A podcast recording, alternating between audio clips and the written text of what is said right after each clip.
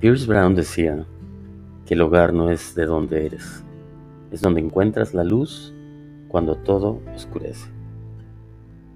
Con esta cita, inicio este podcast sobre el tema de migración. Soy Fernando Ortega, doctorando del programa del doctorado en desarrollo humano en la Universidad de Expro. Espero que encuentres palabras interesantes sobre el tema de migración. Empezamos, no sin antes enviarte un cordial y fuerte abrazo.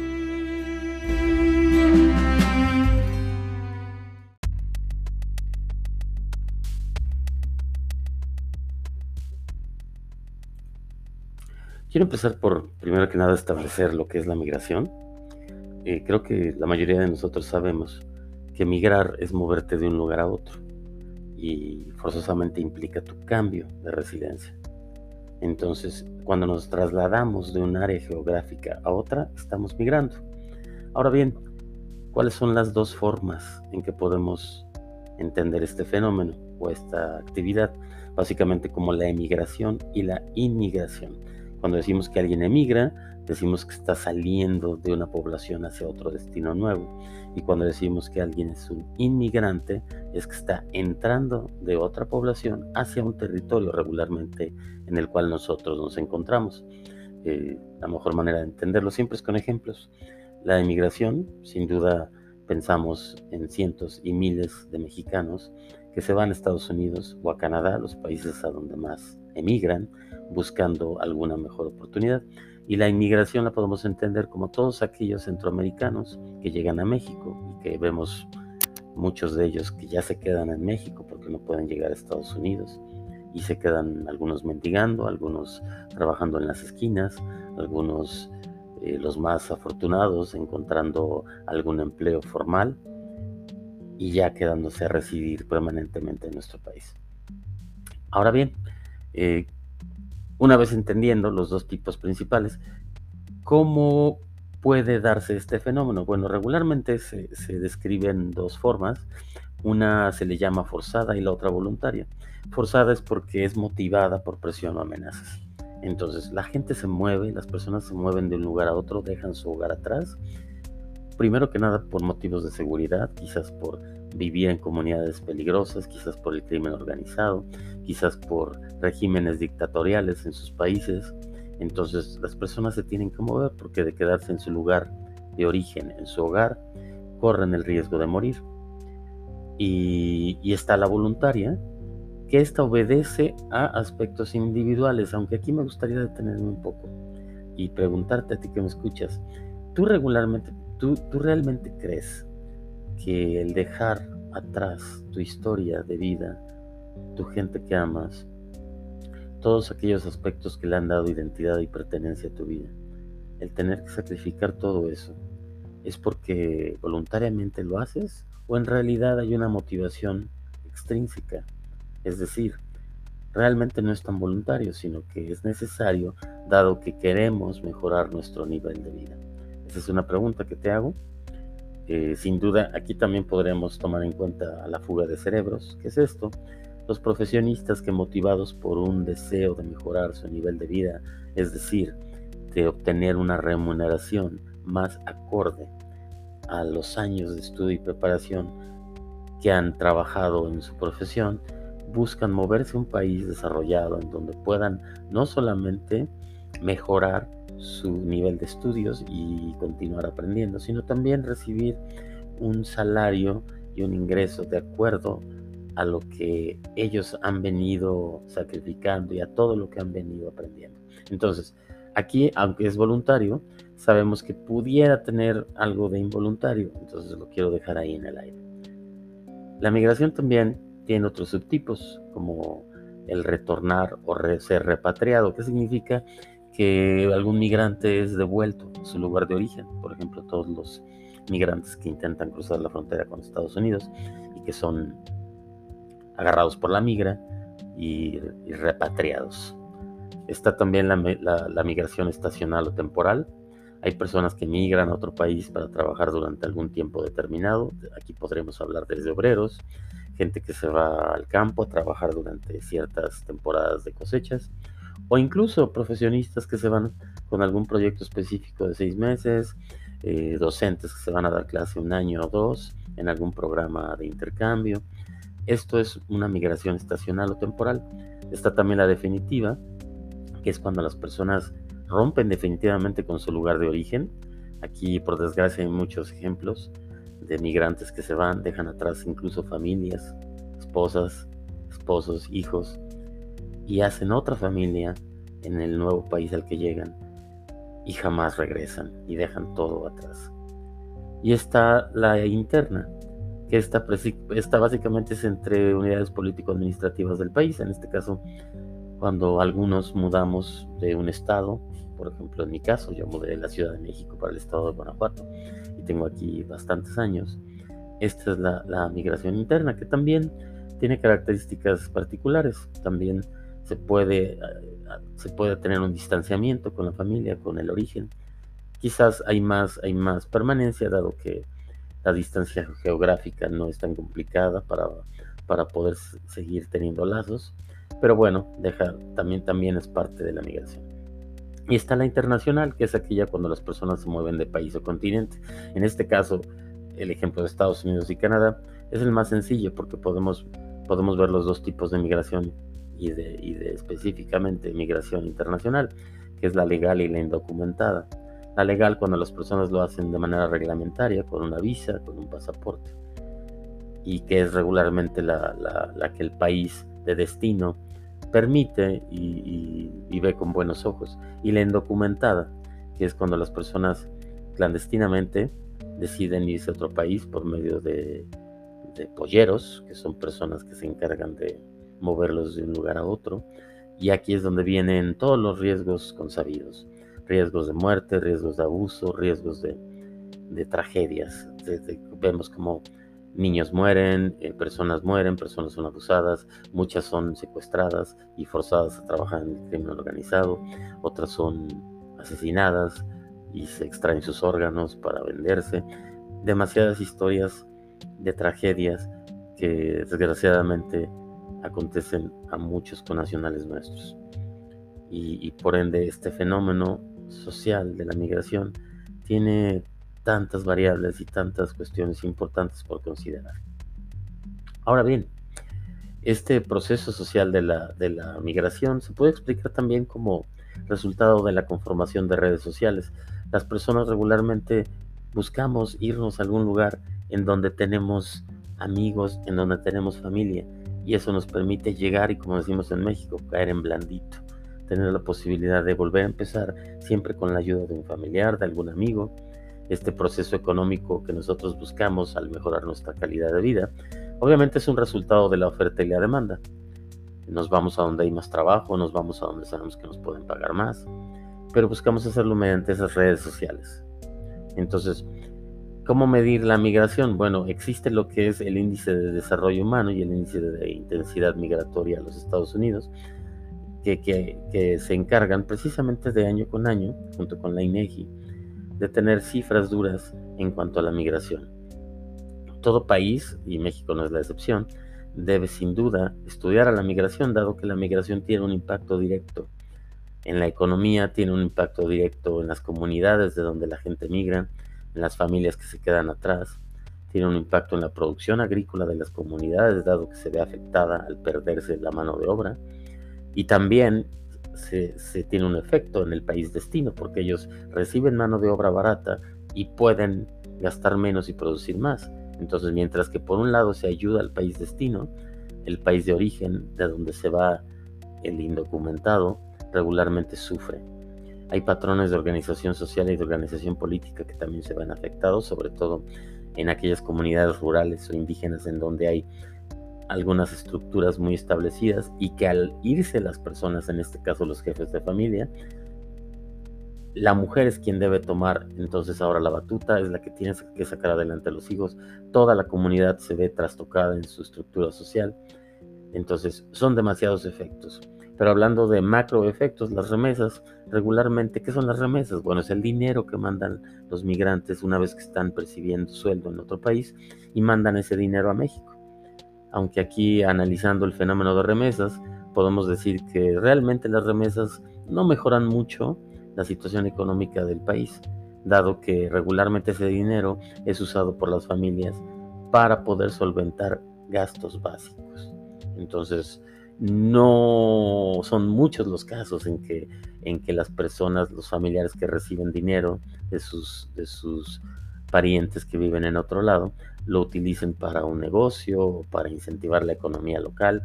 Son muy pocos casos. Regularmente es dinero que se utiliza para comprar ropa, para comprar comida, para pagar escuela, para los gastos más necesarios.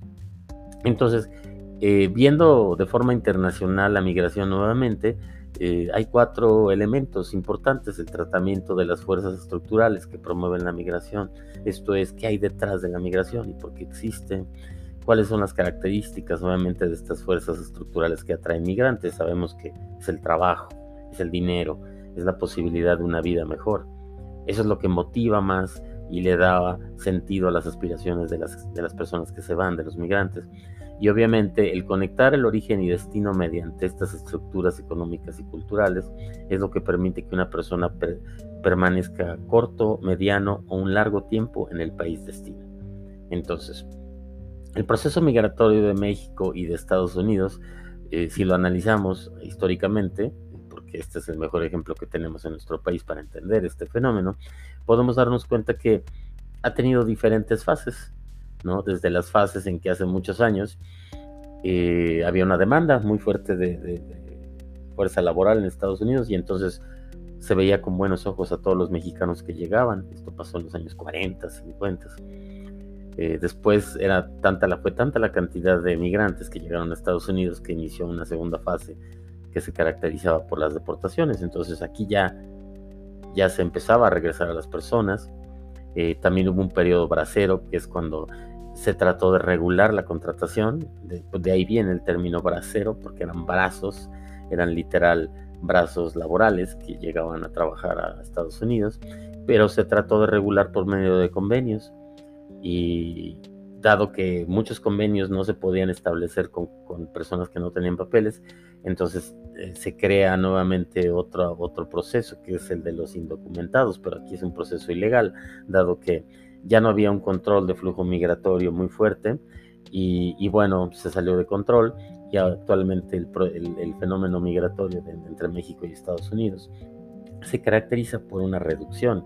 Esto es, existe una ley de control y reforma de la migración por parte de Estados Unidos, pero también existe, existe la otra parte, la parte racista, la parte, la parte ilegal del país destino de Estados Unidos, al, al, haber personas que se dedican incluso a cazar o a matar migrantes, personas que, que motivados por un sentimiento de racismo y de rechazo hacia, hacia, hacia personas venidas de otro país, en este caso personas obviamente pobres, personas sin estudios.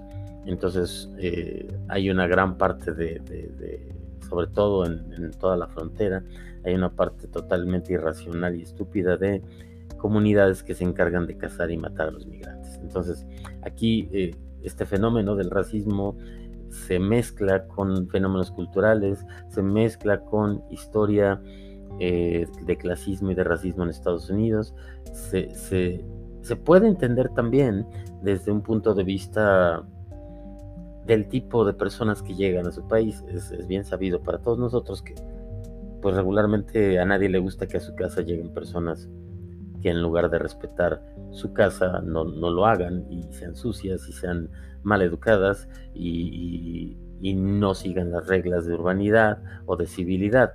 Esto se puede entender dado que gran parte de los migrantes indocumentados que llegan a Estados Unidos, pues es, eh, son personas que vienen, que vienen a trabajar sobre todo al campo, a buscar ser obreros, buscar ser albañiles. La mayoría no tienen estudios formales y por ende el, proceso de shock cultural y de llegar a un país en donde hay tanta estructura y donde hay que seguir reglas muy precisas y donde hay respeto a las instituciones y donde hay respeto al gobierno, respeto a, la ley, llegan grupos de personas mexicanos que no tienen una cultura de respeto y no la muestran, pues sin duda esto genera un mayor rechazo del país destino, en este caso nuevamente Estados Unidos. Entonces, esta es, es, es, una historia que todos los que vivimos en México hemos visto, todos tenemos parientes que han tenido un proceso similar y sin duda podemos hablar de ello, muchos quizás directamente hemos tenido familiares o nosotros mismos hemos experimentado la vida como migrantes y hemos regresado a nuestro país o en este momento estamos viviendo la experiencia de ser migrantes. Entonces, aquí el quinto elemento no teórico de la inmigración que quiero mencionar antes de, terminar este, este podcast informativo sobre la inmigración es el papel del Estado, que de acuerdo a los teoristas es como el quinto elemento no teórico, porque sabemos que un Estado, en este caso México, el país es, el, es quien inicia o promueve la migración de forma directa o no, porque o vemos que la controla o trata de prevenirla, mediante programas de protección, por ejemplo, e información, eh, programas de salud pública, programas de educación pública que realmente permitan a las personas tener acceso, acceso a hospitales, acceso a servicios básicos de, de salud, poder estudiar y poder no solamente tener educación pública, sino también tener las condiciones económicas, porque las personas, a pesar de que haya educación pública o escuelas rurales, no van los niños a la escuela. ¿Por qué? Porque tienen que trabajar para poder comer. Entonces, si, si el país no promueve oportunidades económicas, pues por mucho que tenga escuelas públicas, la gente no va a ir a las escuelas. Y entonces, al no haber oportunidades de educación, sabemos cuál es el resultado. Sabemos que todos estos niños desde adolescentes ya están trabajando en el campo están trabajando como obreros, como albañiles, y pues no tienen ninguna oportunidad de desarrollo y, tienen dos opciones, o quedarse en donde están, siempre mal comiendo, siempre mal viviendo, o mejor hacer lo mismo pero en otro país donde pueden tener más oportunidades. Entonces aquí este, este trabajo del Estado para poder retener a sus comunidades, para poder retener a su población, no va a funcionar si no se establecen realmente políticas públicas que no solamente ofrezcan servicios gratuitos, sino que ofrezcan oportunidades de desarrollo económico para que las personas primero que nada se queden y después puedan hacer uso de los servicios públicos. Entonces, eh, desgraciadamente, México, México como país se ha preocupado más por ver a la migración como, como positiva, tomando en cuenta las remesas y el dinero que viene a México de los migrantes, pero regresando a lo que comenté al inicio de este podcast, las remesas regularmente se utilizan por los familiares para salir adelante. Entonces, no podemos decir que ese dinero llega a México para utilizarse en programas sociales para poder tener más ingresos. Eso es una falacia y es, es, es realmente una fantasía. Así es que mientras México, como país y como Estado, no se preocupe de no solamente eh, generar políticas públicas para repatriar a su gente o para permitirles regresar más seguido a su, a su país y poder estar en contacto con sus familiares y comunidades, sino que también establezca oportunidades reales de desarrollo, el fenómeno continuará, seguiremos viendo cada vez más gente migrar y de hecho hoy en día es más la cantidad de personas que migran ya no solamente son comunidades rurales, ahora la migración en su mayoría es la clase media, la famosa clase media mexicana que, está desapareciendo en nuestro país. Y pues los que somos docentes sabemos y lo podemos ver, podemos ver cuánta, cuánta gente joven eh, eh, que termina una carrera universitaria busca irse, la mayoría se quiere ir del país. Y esto es porque tienen el sentimiento de que aquí no van a poder desarrollar sus capacidades. Y curiosamente, por el otro lado, tenemos que México, eh, como país que da la bienvenida a migrantes, México recibe ahora migrantes europeos o migrantes de países desarrollados que llegan aquí precisamente porque es más barato para ellos poder llegar y, culminar su vida, eh, quizás comprando una casa de playa, quizás poniendo algún bar, quizás poniendo algún negocio. Entonces, curiosamente, mientras que la población senil de países desarrollados busca llegar a México por sus recursos naturales, por su clima, por sus lugares paradisiacos, tenemos la parte contraria. La fuga de cerebros y los profesionistas que deciden irse a esos países precisamente donde las poblaciones son viejas y que ahora son bienvenidos porque son personas jóvenes con, preparación y con estudios y que también pueden incentivar el crecimiento de la población en estos países donde ya no hay nacimientos, donde, donde prácticamente van disminuyendo su población, se va, se va perdiendo la cultura y entonces les surge a estos países, sobre todo países de Europa, eh, Canadá también es otro caso, y entonces reciben a todos estos profesionistas jóvenes mexicanos y, se incentiva a que se queden a trabajar, que se queden a vivir ahí, que tengan una familia y que se queden definitivamente como, ciudadanos. Esto es, ha sido un recorrido rápido para lo que es el tema de la migración. Espero que hayan quedado claros los conceptos principales y quiero despedirme no sin antes hacerte una pregunta final. El hogar es lo principal que tú quieres tener. ¿Qué es lo que te mueve y qué es lo que vas a hacer para perseguir la felicidad? ¿Vas a perseguir el amor? ¿Vas a perseguir estar con gente a quien amas? ¿Vas a querer llegar cada noche a un lugar en donde sepas que vas a ser bienvenido? ¿O vas a buscar tener todo aquello que satisfaga tus necesidades y desde ahí vas a empezar a construir todo lo demás? Te agradezco que me hayas escuchado y te mando un gran abrazo.